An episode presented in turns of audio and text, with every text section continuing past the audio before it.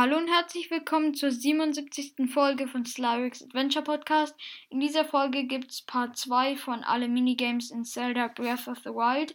Ich würde sagen, wir starten gleich mit dem Minigame Flugplatzprüfung. Sprich nach dem Abschluss des Wamedo Dungeons in der Nachbarhütte des Dorfältesten mit Teba und Saki. Sobald sich Teba von seinen Verletzungen erholt hat, kehrt er zum Flugplatz zurück. Triff dich dort mit ihm und rede mit seinem Sohn Tulin. Dann kannst du dieses Minigame spielen. Die Herausforderung ist ähnlich wie im Zuge der Handlung. Allerdings musst du nun in sehr kurzer Zeit so viele Ziele wie möglich treffen. Wenn du alle 20 erwischst, bekommst du einen goldenen Rubin. Und jetzt noch Tipps zum Flugplatz, also wie du alle 20 am besten treffen kannst. Also alle Ziele zu treffen ist ganz und gar nicht einfach. Die folgenden Tipps können dir dabei helfen, den Flugplatz als Sieger zu verlassen. Aktiviere so oft wie möglich die Zeitlupe, indem du mit dem Bogen zielst. Die Zeit läuft dann wesentlich langsamer ab, sodass du viel mehr Zeit zur Verfügung hast. Du solltest versuchen, fast immer in Zeitlupe zu sein, außer wenn du die Flughöhe verändern musst oder dir die Ausdauer ausgeht. Arbeite jeden Abschnitt systematisch ab, bevor du weiterziehst.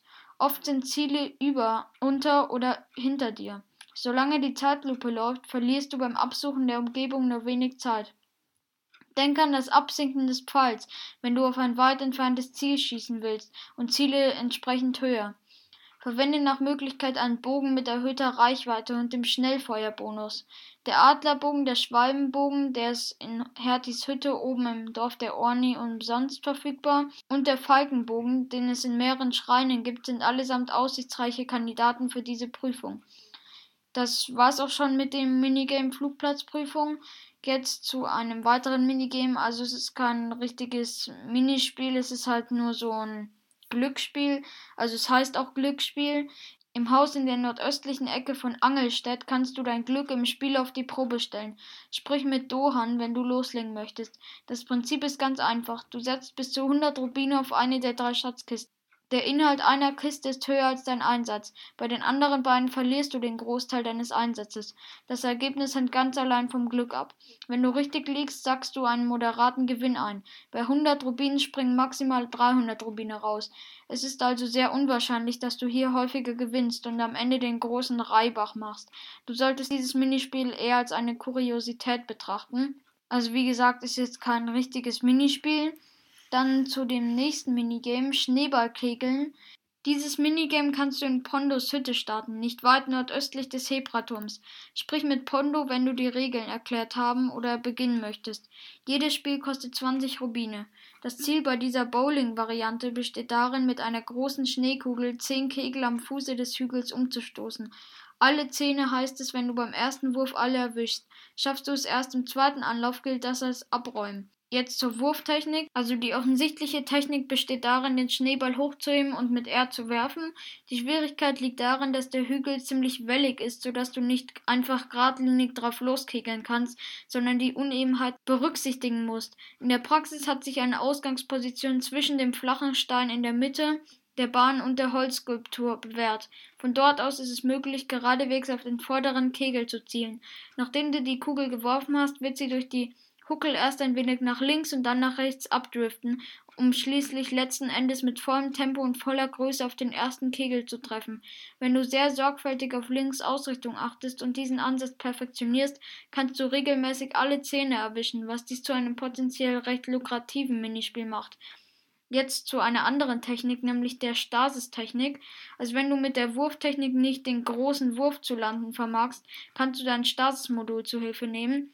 Positioniere links so an der Startposition der Schneekugel, dass er, die Kugel und der vorderste Kegel genau auf einer Linie liegen. Dann musst du den fixierten Schneeball fünfmal mit einer Einhandwaffe schlagen, sodass sich der Richtungspfeil orange färbt. Daraufhin wird das Geschoss den richtigen Schwung erhalten, um genau vor dem ersten Pin zu landen.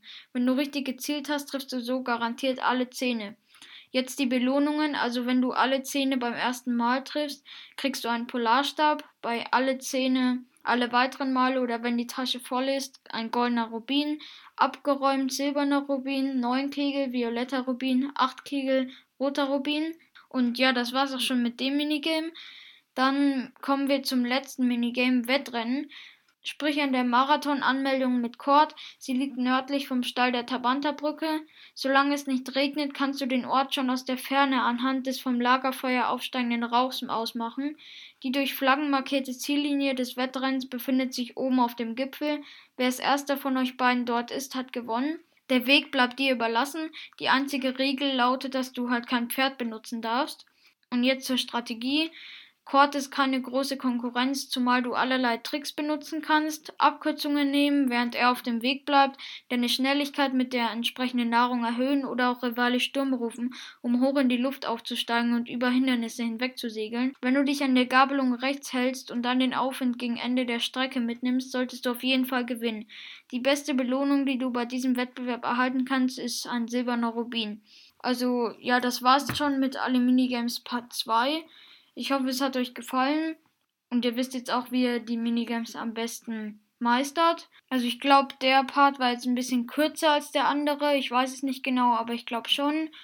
Ja, dann würde ich sagen, das war's mit der Folge. Ich hoffe, ihr seid auch wieder in den nächsten Folgen mit dabei und bis dann. Ciao.